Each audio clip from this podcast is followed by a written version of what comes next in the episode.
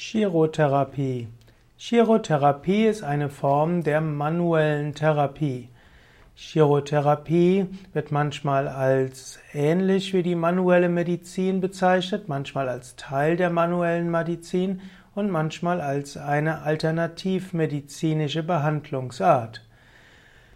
Die manuelle Medizin insgesamt heißt, dass man mit der Hand und Schere ist griechisch und heißt Hand, dass man die Hände nutzt, um eine um Funktionsstörungen des Bewegungsapparates zu heilen. Man behandelt dabei mit der Hand und so grenzt sich die manuelle Medizin von der invasiven und der medikamentösen Medizin ab. Einige Bereiche der manuellen Medizin gehören zur Schulmedizin, andere Teile der manuellen Medizin werden gehören zur Alternativmedizin. Osteopathie und Chiropraktik werden manchmal als Komplementärmedizin angesehen. Manuelle Medizin hat oft auch etwas mit Massage zu tun. Mit der manuellen Medizin können Blockaden aufgelöst werden.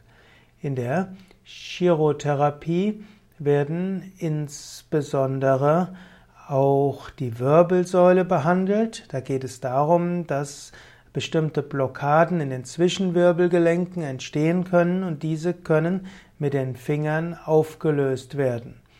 Manchmal wird Chiropraxis und Osteopathie und auch äh, Dorntherapie zusammen als Chirotherapie bezeichnet und manchmal wird die gesamte manuelle Medizin als Chirotherapie bezeichnet. Die Ausdrücke sind also nicht ganz so klar belegt.